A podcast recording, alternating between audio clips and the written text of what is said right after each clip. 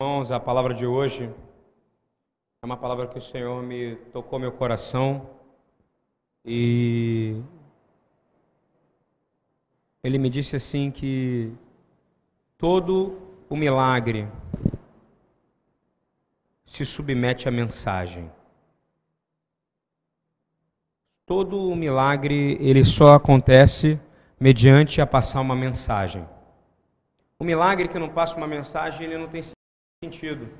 Não sei se vocês estão entendendo, eu vou começar a mostrar para vocês o que, que, é isso. Às vezes você está pedindo um milagre, um milagre, mas o Senhor só vai te dar um milagre se for para passar uma mensagem para alguém. Então guarda essa frase, porque eu ouvi essa frase. Todo milagre, ele é subordinado à mensagem. É se você pegar a imagem de Jesus e a história dele, de Yeshua, andando por onde ele andou, você vai entender que toda um milagre que ele fez era submetido a passar uma mensagem. Em nenhum momento ele, ele fez um milagre no qual ele não passou uma mensagem. Vocês repararam isso em toda a palavra? Toda vez que ele fez um milagre, ele estava passando uma mensagem. E é por isso que a gente pode pregar, porque senão não ia ter pregação. Você concorda comigo? A gente ia só falar. Jesus multiplicou o vinho. Todo mundo, amém, glória a Deus. Não ia ser assim? Porque todo o milagre se submete à mensagem. Todo. Quando você vai num lugar onde só busca milagre, tem um problema. Você concorda comigo? Porque a pessoa não está buscando a mensagem. E eu vou dar alguns toques para vocês sobre isso. Porque se você quer só milagre, eu vou falar para você: a duas quadras daqui ainda tem o centro espírito que está aberto, mas vai fechar em nome de Jesus. Lá você tem milagre em troca de ofertas para outros deuses. Meu Deus é o único Deus que se ofertou para que eu tivesse vida eterna. E isso vale muito. E num, num momento de vida onde a gente tem, e a gente se sente constantemente com a nossa esperança abatida, não é verdade? Porque a gente sente muito manifestação de impossibilidades, né? Às vezes a gente chega aqui, vou dar o meu caso de hoje. Claro que eu queria chegar hoje aqui e o som da igreja estivesse fenomenal, não é isso? Igual você vê naqueles DVDs de, de música gospel, não é verdade? Mas a gente tem batalhas. Mas na verdade o culto aqui não é para a noiva. A gente acha que o culto é para a noiva, que é para a igreja. Esse culto aqui é para o noivo, amém? Esse culto é para ele. Então, para ele, a gente dá o nosso melhor. E aí tudo é, funciona para ele.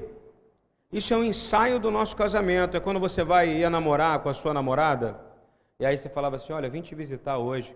Aí você botava um perfume, não é isso? Você botava sua melhor camisa. Você achava que você estava bonitão, não é verdade? Você está vindo aqui na, na congregação de santos para poder visitar e dizer: Nós estamos na congregação de santos, que a igreja não é uma pessoa sozinha. A igreja é a congregação de santos. Então você está vindo aqui hoje ensaiar para um dia de um casamento que vai acontecer. Isso é muito importante entender porque no meio de tantos problemas, você pensar dessa maneira, como eu estou dizendo, o som, como eu estou dizendo às vezes que você planejou algo extremamente, você fez um planejamento eficaz para que algo viesse a acontecer, para que você pudesse ter tempo e ter facilidade para fazer as coisas, mas você vê que seu planejamento saiu por água abaixo porque alguém na sua família veio a falecer e você não pode viajar. É um bom motivo, não é? Para cancelar uma viagem. É um bom motivo para cancelar um planejamento, não é? O planejamento foi cancelado. Ou então porque você viaja até para uma coisa de prazer, que nem você pode ter viajado para Roma alguma vez e ter sido roubado no ônibus. Alguém me contou isso, acho que foi o próprio Rabino que foi assaltado no ônibus, não foi isso? Em Roma. Bagunçou o planejamento dele, não bagunçou? Completamente o planejamento. Então, o nosso planejamento e a gente pode pedir milagres para acontecer. Mas Deus tem um planejamento para a sua vida, amém? Estou entendendo isso que eu quero dizer ou não? Deus já planejou, quem atrapalha é a gente. Isso é fundamental você entender, porque quantas vezes eu vejo gente querer forçar a barra. E Pedro e João, bem no comecinho do livro de Atos, é uma história que todo mundo conhece. Eu fico imaginando aqueles dois caras, eu já falei sobre isso dessa maneira, eles ali cheios do Espírito Santo, né, gente? Você imagina ele no reflexo de Atos 2, terem recebido o Espírito Santo de Deus, verdadeiramente o avivamento, né, línguas de fogo passando para tudo quanto é lado, e eles saem, agora a gente vai para a casa do Senhor, dividir com eles aquilo que nós recebemos. Não é isso que o cara queria fazer? Então eles foram. No judaísmo a gente tem três cultos. E naquela época ainda era judaísmo. E até hoje é judaísmo. Porque Jesus morreu judeu, viveu como judeu, ascensionou como judeu e vai voltar como judeu. Então, é importante entender um pouco da cultura daqueles caras daquela época. Haviam três cultos, não é isso? Da manhã, da tarde e da noite. E eles estavam indo para o culto. E nesse culto, era o culto mais cheio. E nesse culto, eles estavam indo para dizer o seguinte: olha, eu estou cheio do Espírito Santo de Deus. Não é isso que você tem que fazer, que você faz de vez em quando? Quando você está cheio do Espírito Santo? Você fala, eu quero dividir. Porque quem é cheio do Espírito Santo quer repartir, não é isso? Não é assim que funciona? Eu quero estar no meio do corpo das pessoas para poder repartir. Para poder repartir. Só que a gente tem dificuldade de repartir. Mas esse cara não tinha, eles foram. E quando eles chegaram lá, eles chegaram bem na hora da oração onde estava mais cheio, e não era por acaso. Eles chegaram na hora da oração onde eles falam dos patriarcas. Eles chegaram na hora da oração onde eles fazem uma bênção que a gente faz sempre aqui, que é a Amidá. Fala, Baruch atah Adonai, Elohei, Elohei Avraham, Elohei Isaac, Elohei Yaakov. E aí você, eles vão cantando, vão dizer o Deus de seu pai, o Deus de Abraão, o Deus de Isaac, o Deus de Jacó. Eles vão avançando nisso. Eles queriam dizer isso. Mas na hora que eles estavam chegando lá, Atos 3, abre por favor 1 e 11, vamos analisar isso para você entender quem é você nessa história. Quem é João e quem é Pedro nessa história. Atos 3 diz que Pedro e João subiam juntos ao templo na hora da oração, a nona. Era a hora que a oração mais bombava, tá? É a hora que mais está cheio. É quando, quando Marcos for comigo lá em Jerusalém na semana que vem, ele vai ver como é que bomba. É a hora que o pessoal vai com tudo, entendeu? Clamar, adorar o Senhor, chamar o Eterno. Ele falou: é agora que eu vou lá. Eles tinham um horário para ir, tinha uma missão. Qual era a missão deles lá? Mostrar para todo mundo que eles estavam cheios do Espírito Santo de Deus. Não é? E qual é a sua função quando você está cheio do Espírito Santo? Ir procurar gente para poder repartir, porque no nome de Yeshua, não são do Espírito Santo, mortos ressuscitam, coxos andam. Não é isso que acontece?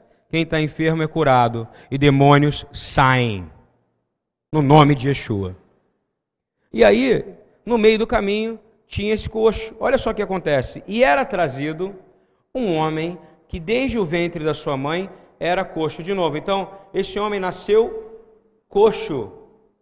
É um homem que a mãe pegou, olhou e falou: não vai andar. Entendeu o que eu quero dizer ou não? Quem fez esse homem nascer coxo? Deus. Não é isso ou não?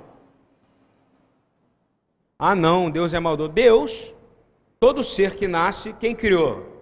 O diabo cria alguém? Já falei isso mil vezes. Não. Ele olhou. No qual todos os dias aqueles homens pegavam o coxo. Olha essa cena, tá? Imagina essa cena. A gente não consegue imaginar muito isso. Ele já era predestinado ao que vai acontecer agora. A palavra fala, e Lucas, que escreveu o livro, ele era um médico, ele era detalhista, tá? no que se tratava de doença. Ele pegou, ele falou assim: olha, o coxo ele, ele era pegado, ou seja, aqueles homens pegavam o coxo no colo, você imagina você carregar um coxo e levar ele todos os dias da sua vida. Vai ficar impossível pregar assim, só para você saber. Então, você não adianta, vai ficar baixo.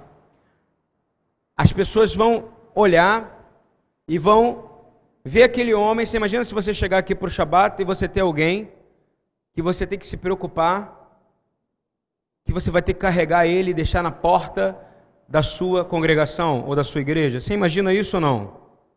A palavra fala aqui que esse homem era trazido todos os dias no colo. É a mesma coisa que eu falar assim, Hamilton, vou te dar uma missão aqui, que o pastor está te dando um toque. Está te dando um toque, Guedes, para você todo dia trazer aquele irmãozinho que não pode andar e botar na porta da igreja. Você imagina isso todo dia? Não é um dia sim, dia não. A palavra fala o quê? Todos os dias ele estava ali. E todo dia ele estava esperando alguma coisa. Você concorda comigo? Continuando.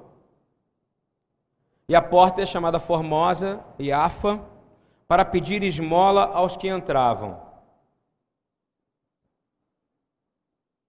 Eu vou dizer uma coisa para você. Desde que você nasce, você está pedindo uma esmola. Você sabia disso? Alguém aqui nasceu sem ser pecador? Me responde. Hein? Um bebê nasce sem pecado? É muito parecido com a gente. A primeira missão de Pedro e de João era complicada, era para poder atender um cara que desde nascença não podia andar. Eu vou te dizer uma coisa: você com pecado você não consegue andar. Estão entendendo o que eu quero dizer ou não? Você também é pecador desde o ventre da sua mãe. Mas você está dizendo que aquele homem era coxo porque ele era pecado? Não, eu estou fazendo um comparativo do que, que acontece. Porque até você encontrar Jesus e até Yeshua entrar na sua vida de forma avassaladora, você é tão coxo quanto este homem era coxo aqui. Amém? Estão entendendo isso ou não? Você só parece que anda, você só parece que come, você só parece que dorme, você só parece que é feliz, mas você não conheceu a felicidade. Você só parece, mas você é um eterno pedidor de esmola sem Yeshua. Sem Yeshua, sem Jesus, você é um pedidor de esmola. Compreendeu? Você só conhece a riqueza, mesmo você sendo milionário, não há diferença de preto, de branco, de rico para pobre, de sexo. Você é exatamente igual aquele homem que está ali na porta, sem Jesus. Você é uma pessoa que não consegue andar. Esse é o grande confronto da salvação.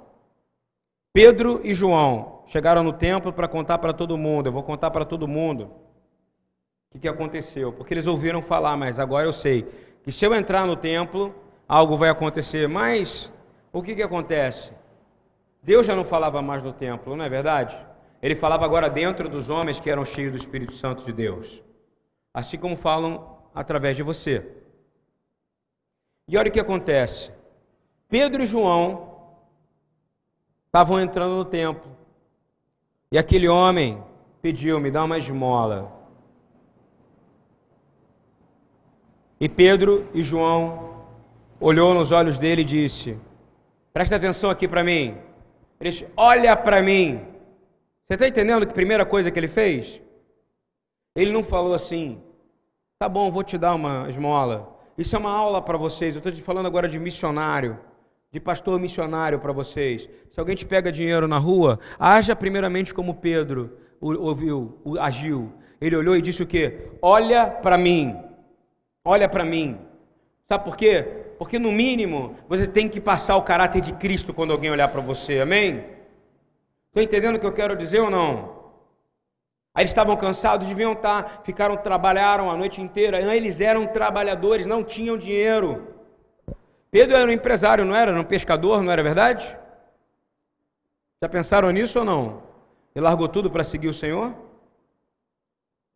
E ele chega lá e ele olha para aquele homem, ele não tinha dinheiro. O que, que você vai dizer agora quando você olhar para alguém que pediu dinheiro? Você vai dizer: Olha para mim, que eu quero te falar alguma coisa. Você não vai procurar a moedinha que está no seu bolso e vai falar assim: Ó, toma aí, ó. Sabe por quê? Porque isso é fácil demais. Você concorda comigo ou não? Sai da minha frente que você está fedendo, não é assim? Você não fala, mas você quer resolver logo o problema, né? Você fica procurando no bolso, no carro. Estou culpando você não, isso é normal. Mas eu queria que você repete, repete comigo o que João e Pedro falaram. Diga assim: olha para mim. Olha para mim. É simples assim. Ele olhou para aquele mendigo, nunca. Você sabe quando alguém deve ter feito isso com ele? Nunca. As pessoas passam por mendigos na rua, não é verdade? e jogam. Não é assim que funciona? Não é assim que funciona? Joga, joga. Quem já fez isso aqui? Assume aqui, quem já fez? Assume quem já doou. Quem já deu moeda na rua? Quem já deu moeda na rua? Todo mundo aqui já deu moeda na rua. Quem já. Só que eles estão te ensinando aqui como fazer, eles estavam cheios do Espírito Santo. Quem está cheio do Espírito Santo não aceita uma pessoa que não tem o Senhor e passar por ela. E ele está dizendo: me dá uma esmola. Ele disse: olha para mim. Para tudo e olha para mim. E quando olha para mim, ele diz: e, e o cara aqui que ele fez? Continuando, no próximo versículo diz: E ele olhou para eles, esperando receber alguma coisa, é claro, né? Quando o cara fala, olha para mim, ele fala, pô, esse cara vai me dar maior grana agora, não é isso? Nunca conversaram comigo, não falaram comigo, eu não existo, não é assim que funciona? É igual o gari. Raramente alguém cumprimenta um gari. Você já reparou isso ou não? Cara, quando você vê um gari na rua, dá um abraço nele. Dá um abraço nele, ele existe, tá? Chama ele para tomar um café na sua casa, que ele recolhe seu lixo. Faça isso. Estou dando um exemplo de gente que é invisível, não é verdade ou não?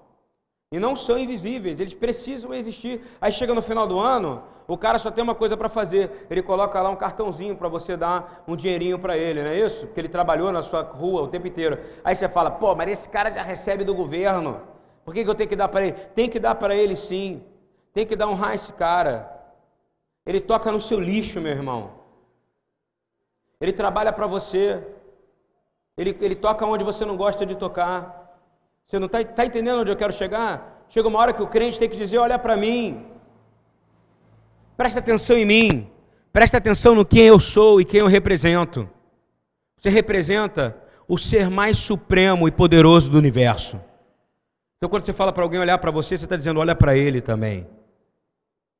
E aí, Pedro disse: Não tenho prata e não tenho ouro, mas o que tenho, isso te dou.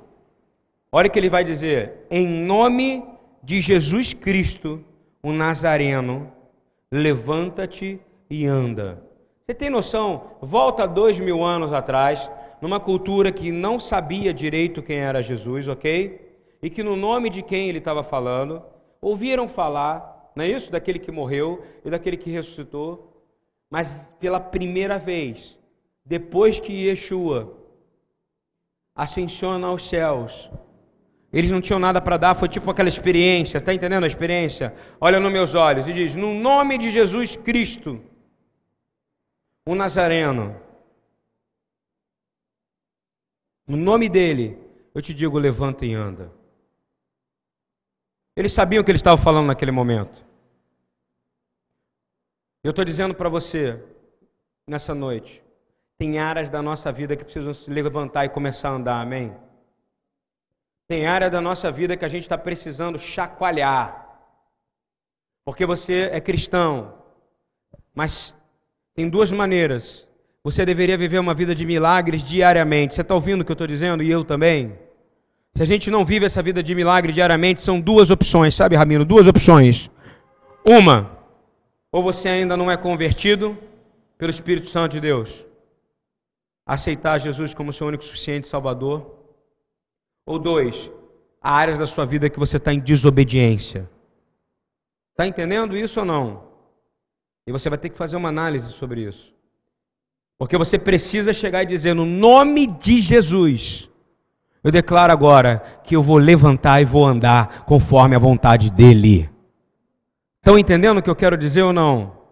E quando você vê alguém enfermo, você vai dizer para ele, você não vai querer que ele saia de perto de você, você vai dizer: Olha para mim, rapaz, eu fui tocado por Jesus e eu posso te dividir ele contigo. Esse é o problema, porque a gente não tem essa coragem. E aí a gente vê o trabalho do, muito bem feito do diabo nos centros de Umbanda, que trabalha 24 horas por 7, não é verdade? batucando, tutusque, tutusque, tu, não é isso? E a gente aqui com dificuldade de juntar pessoas num culto de quarta-feira. Glórias a Deus. Porque se a palavra de Deus se cumprindo, porque diz que a porta é estreita. Você vai no bar, o bar está lotado, não é isso agora? Eu falei isso para o pessoal da segunda. Só que no bar eles estão adorando também. O bar está demarcado. Quem chega no bar lá vê lá um demônio, não vê lá em cima do caixa tem um demônio com um cigarro e com uma bebida. Sempre assim. Pode procurar, começa a olhar a botiquinha agora para você ver. Aqui tem o Deus Altíssimo, porque para o cara entrar aqui, ele tem que se desnudar do seu eu e aceitar a presença de Jesus, o Salvador. Amém? Estão entendendo o que eu estou dizendo para vocês ou não? Foi por isso que o Senhor colocou e aquele homem coxo ali. E eu vou dizer para vocês: você sabe quantos anos aquele homem ficou parado na porta? Abre Atos 4, 22, 23 para você entender. Estou te falando, Lucas era médico, Lucas era detalhista, diferente de mim que não sou detalhista. O Rabino Eduardo, que é coco de cocada de coqueiro, eu não sou. O doutor Lucas, que escreveu o livro de Atos, ele era detalhista. E ele não ia deixar passar isso. Está escrito. Lê aí para mim e me diz. Quantos anos esse homem ficou? Quem lê primeiro? 4, 22.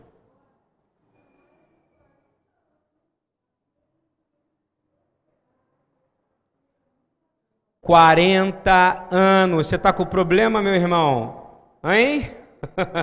Quanto tempo demorou seu probleminha, hein?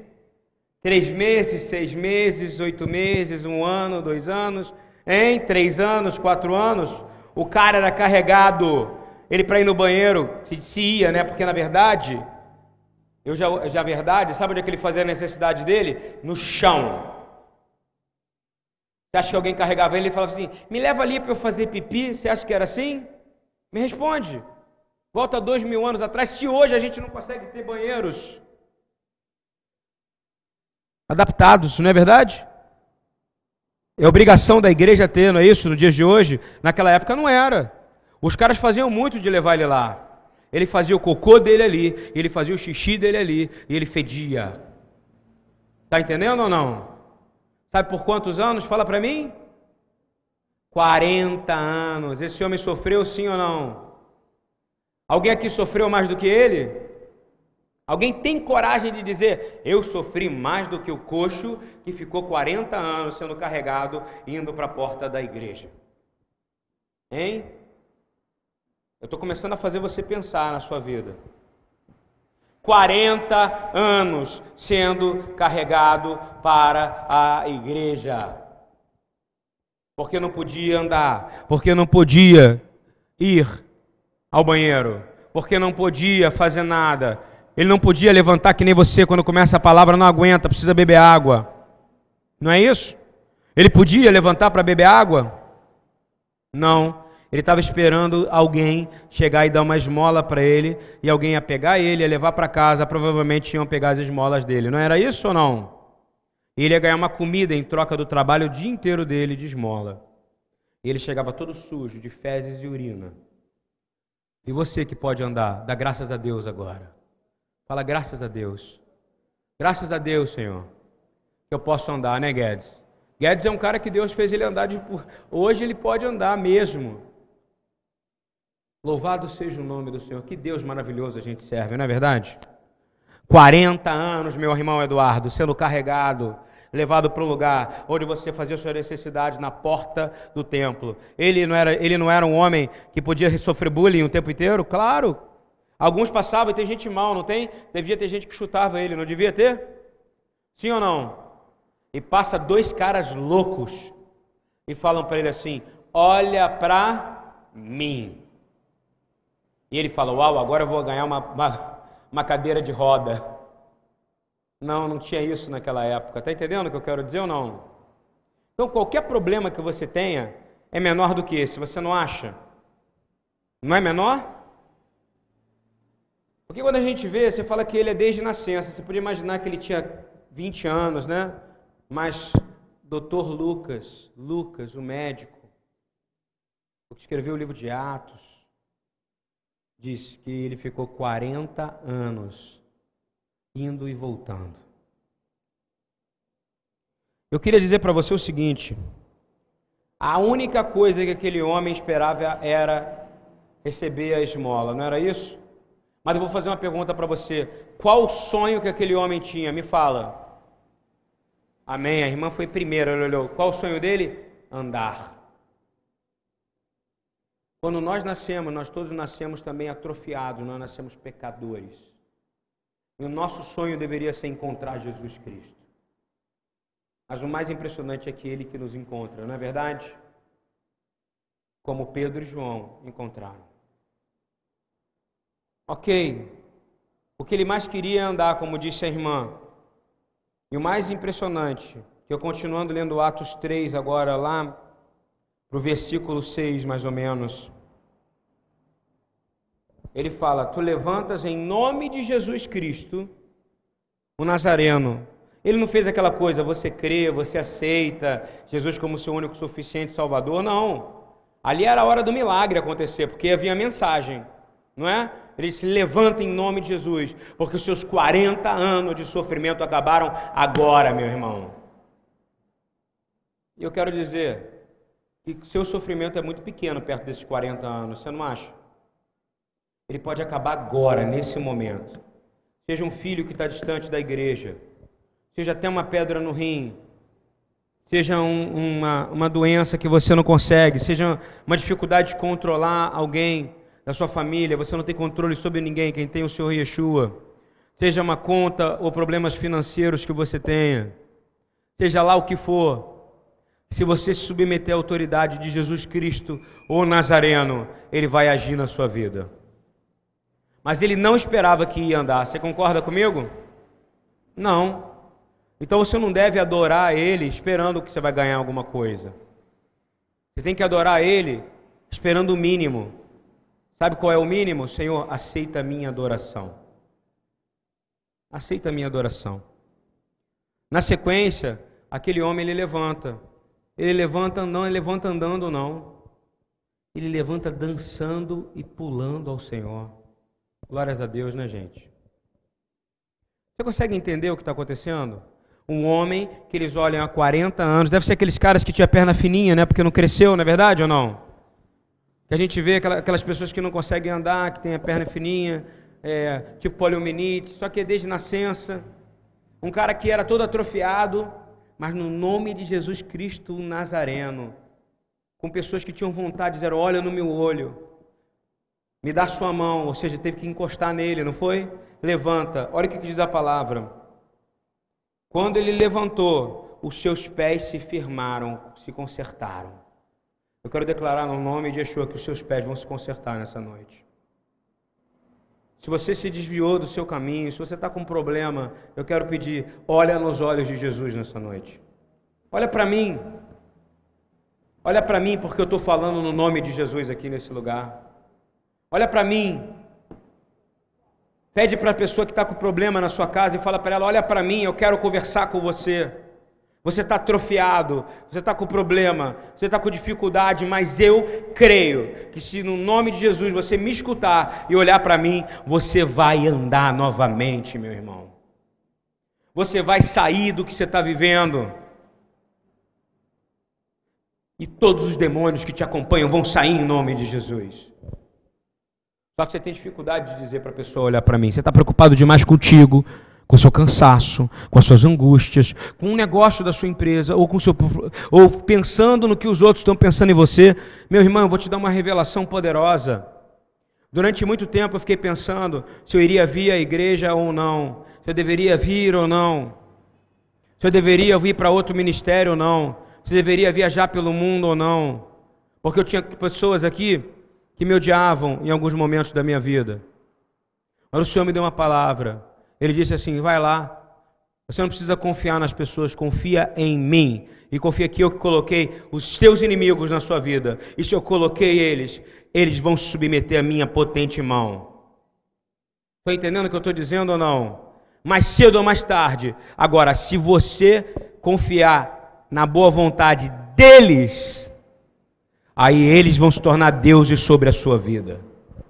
Estão entendendo o que eu quero dizer ou não? Amém? Para de ficar preocupado com o que as pessoas pensam ou acham de você. Você não vem para a congregação, você não vai no seu trabalho esperando.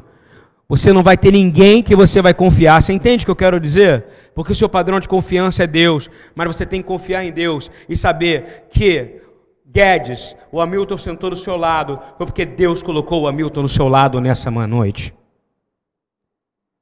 Não há nenhuma autoridade constituída na terra que não foi colocada pelo Senhor Deus. Amém?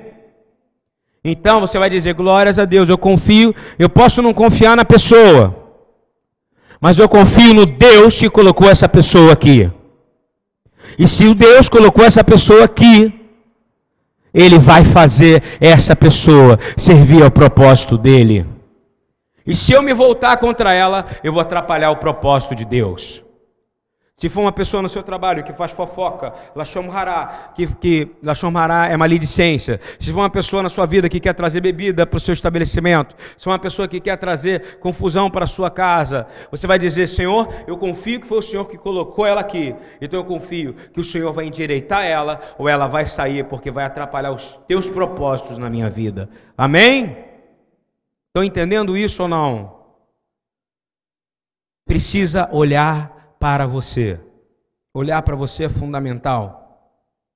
E entendendo que todos nós nascemos na condição de pecadores, terminando, a gente olha e pensa que que chance que Pedro teve de pregar, não foi que Deus deu para ele? Na primeira vez que ele estava entrando no templo, imagina, Marco, se puder, se eu e você a gente chega lá e aí tem um coxo lá e a gente olha para o coxo e fala para o coxo: levanta e anda em nome de Jesus, na frente daquela judeusada toda, e o coxo levanta e começa a dançar, o cótel inteiro se converte ao Senhor Jesus. No mínimo vão dar chance para a gente se ouvir, não é isso? Não foi o que aconteceu? Agora eu quero falar da mensagem. Isso permitiu que Pedro liberasse uma mensagem, não foi? Porque a pergunta era: quem curou este homem que nós tínhamos que carregar para cima e para baixo durante 40 anos. Quem te curou, Guedes? Fala alto. Amém. Palmas para o Senhor Yeshua. Sabe por quê?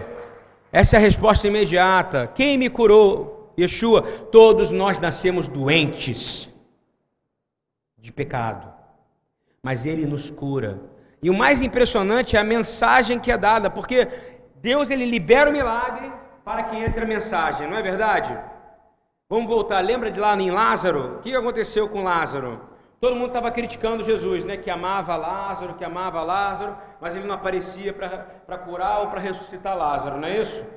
Jesus chega lá, ele chorando, imagina ele chorando, a palavra fala que Jesus chorou, ele estava chorando. Ele diz: Lázaro, saia para fora. E disse chorando, não foi isso? E Lázaro não saiu? Eu consigo ouvir esse grito de Jesus no nosso coração hoje, dizendo: muitos de nós estamos presos, enclausurados, às vezes em sarcófagos espirituais. Eu estou dizendo: sai para fora, meus irmãos. A viva começa a pedir para os outros na rua: olha assim, ó, olha nos meus olhos, porque você vai voltar a viver com alegria outra vez. Isso é poderoso, não é verdade ou não? Mas teve milagre, não teve milagre de Lázaro? Mas por que, que teve milagre de Lázaro? É só ler no finalzinho de João 11, 44, abre só.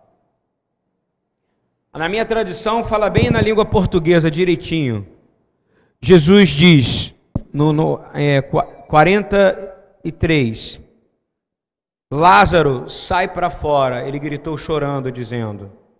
E o defunto saiu. O defunto saiu. A minha tradução está o defunto, não sei qual que está aí. O defunto também. O defunto, ou seja, ele, o defunto, o morto, saiu. Saiu. Tendo as mãos e os pés com faixas e o seu rosto envolto no lenço, disse-lhe: desligai-o e deixe-o ir. Muito, pois, dentre os judeus que tinham vindo a Maria, agora, olha só a mensagem. Não veio o milagre agora? Qual é a mensagem? Muitos que vinham, judeus, que estavam ali, judeus, que tinham vindo a Maria, ou seja, para reclamar de que Jesus não trabalhava, que Jesus não estava fazendo a parte dele, e que ele já estava morto, que Lázaro não tinha mais jeito, disse, visto o que Jesus fizera, creram nele. Amém? Então todo o milagre, todo o milagre se submete à mensagem. Qual é a mensagem? Toda vez que acontece um milagre, o Senhor vai dar chance para que muitos sejam salvos. Sabe por quê? Lázaro, depois dele ter ressuscitado, ele morreu? Sim ou não? Ou ele vive até hoje? Hein? O objeto do milagre morre. Você já reparou isso ou não? Eu curo o seu braço o seu braço vai morrer junto com você ou vai viver para sempre? Me fala. Vai morrer, meu irmão. mas aqueles que vão crer depois do milagre vão viver para sempre. Amém? Então, todo o milagre se submete à mensagem que é crer em Jesus.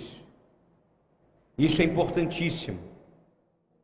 E se você acha que você está vivendo momentos impossíveis e difíceis na sua vida, eu quero terminar essa mensagem dizendo para você o seguinte: você não está vivendo momentos impossíveis e difíceis, não está. Você não está sendo carregado há 40 anos, não é verdade? E tem uma irmã aqui que tem um irmão que tem deficiência, né? Ele é um deficiente. Ela sabe o que é uma pessoa que tem dificuldade. Mas ele não deixa de ter Jesus dentro dele. E na primeira chance que ele teve, ele pediu para orar por ele. Foi o único que teve coragem no culto que eu fui, de sair lá de trás e falar: Ora por mim, pastor. Aí depois dele um monte de gente veio. Sabe por quê? Porque o milagre acompanha a mensagem. Repita comigo: o milagre acompanha a mensagem. Está fazendo sentido para vocês ou não? Não pede um milagre para Deus, não. Pede primeiro para Ele, Senhor. Agora você imagina se primeiro vem a mensagem, que, que vai acontecer com a sua vida? A sua vida vai se tornar um milagre, meu irmão. Estão entendendo isso? Se você tem uma vida em obediência ao Senhor, a sua vida é um milagre. Os inimigos fogem de você, eles vêm, vão te atazanar, mas na hora que você fala, olha para mim, toda enfermidade é obrigada a sair no nome de Jesus. Toda doença é obrigada a sair no nome de Jesus. Tudo. E eu quero te dizer, finalizando essa palavra, que Jesus, Yeshua, libera uma palavra para Paulo em Atos 23, 11. E essa palavra que eu quero deixar para vocês. Anota aí, marca na sua Bíblia, marca onde for. Paulo ia ser preso, Paulo ia ser castigado. Desse capítulo 23 até o 28, Paulo só sofreu. Está ouvindo bem, meu irmão? do capítulo 23 do livro de Atos até o 28, quando termina o livro de Atos, terminam dizendo assim: E Paulo ah, alugou. Quem é que mora de aluguel aqui? Eu moro de aluguel. A palavra fala que Paulo morou de aluguel durante dois anos em Roma, mesmo assim supervisionado por policiais romanos. Do capítulo 23 ao capítulo 28, Deus não chega, Yeshua não fala para Paulo assim: Paulo, vai acabar seu sofrimento. Paulo, vai ficar tudo bem. Paulo, fica tranquilo, porque vai tudo dar certo. Não. No capítulo 23, no versículo 11, diz assim: vou ler para vocês. A discussão entre, estou lendo no 9 ao 11. A discussão tornou-se tão violenta, assim, houve um grande alvoroço e alguns dos mestres da lei que eram fariseus, se levantaram e começaram a discutir intensamente, dizendo: Não encontramos nada de errado neste homem. Quem sabe se algum espírito ou anjo falou com ele? Claro que o espírito ou anjo falou com ele. O espírito santo. E qual é o anjo? O Malach Adonai, Jesus Cristo. Amém? Entendem o que eu quero dizer para você? E os caras ficaram confusos. E dizendo assim: então a discussão tornou-se violenta, violenta que o comandante teve medo que Paulo fosse despedaçado por aqueles que eram os religiosos da época. Religiosos, tá? Guarda isso, religiosos, ok? Ele diz assim: Então ordenou que as tropas descessem e retirassem a força do meio deles, levando para a fortaleza. E naquela noite, o Senhor apareceu para Paulo. O Senhor podia aparecer para lá e fazer como fez com fez com Pedro, não é isso? Tirar as algemas dele, não foi? Fazer como fez com Elias, Eliseu, fazer como fez com, com Paulo outras vezes, que a gente sabe dos milagres que o Senhor fez com todos os apóstolos. Mas não, o Senhor só disse para ele o seguinte: na noite seguinte, o Senhor, pondo-se ao lado dele, disse: coragem. Abençoa quem está do teu lado, diz coragem. No nome do Senhor Jesus. Ele disse para você, fala assim, ele disse que tu terias aflições, então tenha coragem. Jesus só dá uma palavra, ele diz coragem. E ele não fala mais nada. Ele diz assim: ele, ele não fala mais nada, a não ser isso. Assim como você testemunhou ao meu respeito em Jerusalém, deverá testemunhar também em Roma. Olha o que Deus deu a ordem. Ele não falou assim: você vai testemunhar passando bem ou mal. Não interessa como você vai chegar em Roma, guarda isso. Do capítulo 23 ao capítulo 28, Paulo testemunhou Jesus, sofrendo açoites, apanhando, não sabendo onde ele ia ficar, como ele ia ficar, ele não se envergonhou do Evangelho de Cristo, amém?